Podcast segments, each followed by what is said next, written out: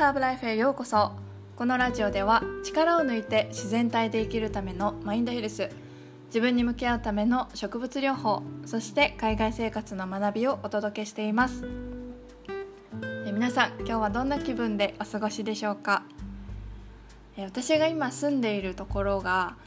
長期滞在者も短期滞在者も住めるホテルっぽいアパート？アパートっぽいホテル？なんですけどここが今日から3日間「Save the Earth」ということで共有スペースの電気を、え、日中オフにする、まあ、節電する取り組みをしています、まあ、環境保全のためにこれをしているんですが限りある資源を大事に使いましょうっていう啓蒙活動の一環で取り入れてるみたいです。で私は、はい、環境保護にはね結構関心を持っていてこの取り組みもすごくいいなと、はい、賛成です。ね、私も勝手にちょっと乗っかってですね今日明日、えー、週末は早めにシャワーを浴びたりとか、うん、キャンドルをキャンドルナイトにしようかなってで早く寝ようかなっていうふうに思ってます。でベトナムに来てからよりですね環境問題について真剣に取り組もうと感じるようになりました。今日はベトナムの環境問題の深刻さに、え、ついてちょっと経験を交えながら、え、お話ししてですね最後に私が大事にしていることについてお話をしたいと思います、えー、まずベトナムと日本の環境の違いについて。こちらに来てびっくりしたのが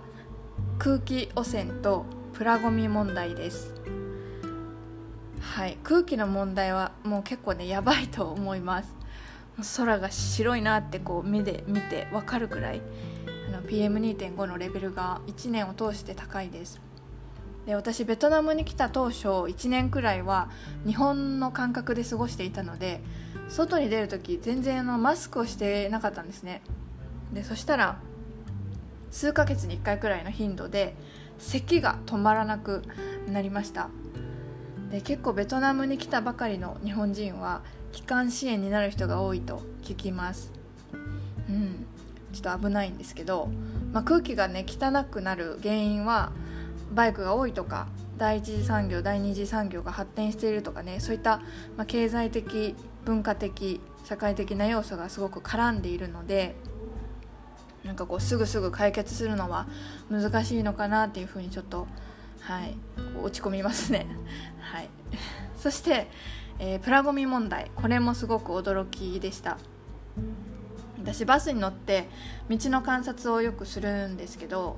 もうねいっぱいゴミが落ちてます。買い物のビニール袋飲み物とか食べ物のプラスチック容器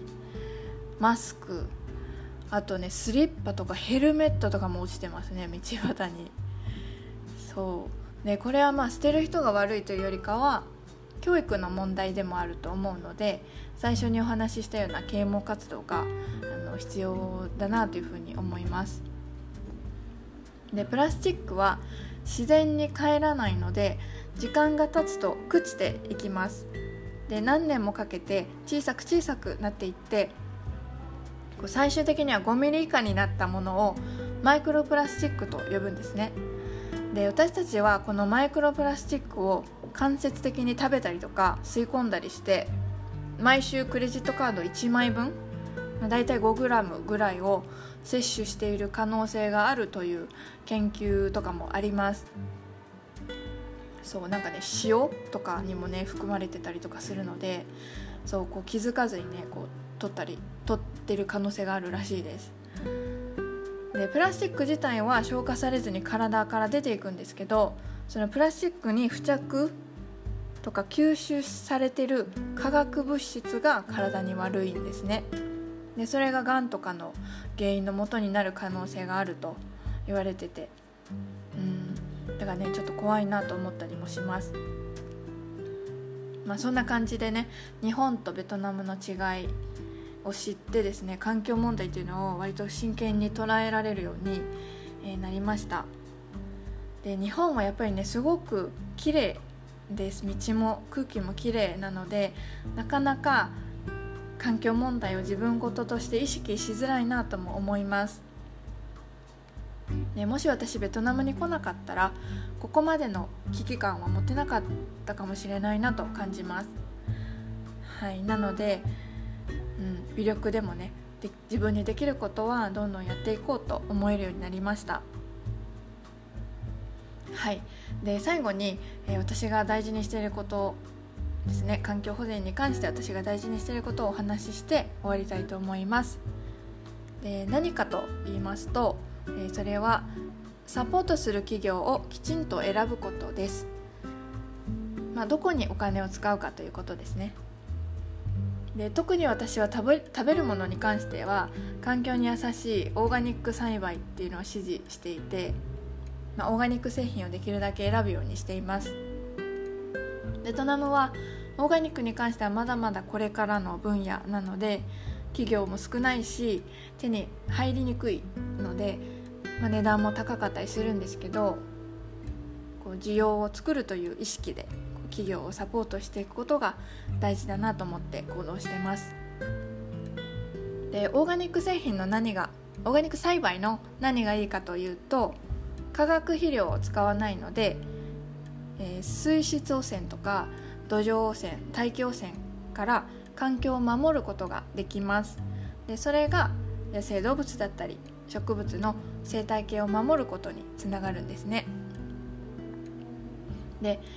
ね値段が高くても自分が価値を感じている部分にきちんとお金を払うことってすごく大切だなと思います。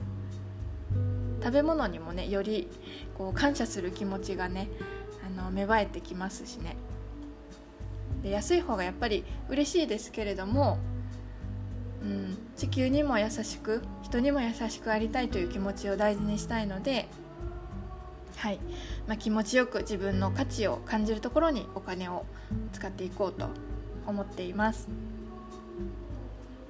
はい。まあ、他にもね小さいことはいろいろやってます。マイバッグを持参したりとか石鹸を使うようにもなったりとかね。ちょっと気持ちがいい選択を心がけるようにしております。で関心はあるけれどもなかなか自分事として捉えられないっていう人にですねえー、買い物は投票なんだっていう本があるのであのこれぜひ読んでみてほしいです。特にお子さんがいらっしゃる方にはあの響くものがあると思いますので、うん、すごくおすすめです。でついでにもう一つおすすめするとネットフリックスに「アワープラネット」という野生のね動植物についてのドキュメンタリーがあります。映像がねすごく綺麗なので感動しますし世界中の動植物を扱っているのでこう大きな視点で地球環境について学べます。私一番びっくりしたのがあの砂漠の砂が風に乗って遠く遠く離れた海の上でプランクトンの餌になるっていうことを知ってえー、もうすごいなって。何一つ無駄のない自然の仕組みにすごく感動しました。でこれを人間がね自分勝手に壊していってはいけないなって、うん、守りたいなっていう気持ちがねこう自然と湧いてくるのではいこれもすごくおすすめです。是非興味がある方は見てみてください。はい。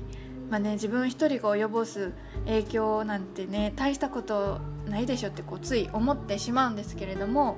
まあ、結局ねこう空気が汚くて気管支炎になったりとかマイクロプラスチックでねこう知らず知らずにこう摂取してたりとかね結局自分たちに返ってくるので、うん、できるだけ地球にも人にも優しくありたいなと思っています。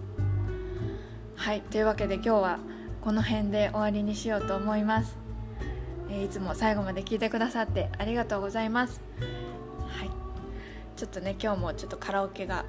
後ろがちょっとうるさかったかもしれませんが。はい。最後まで聞いてくださってありがとうございました。今日も自分に優しく、えー、素敵な一日をお過ごしください。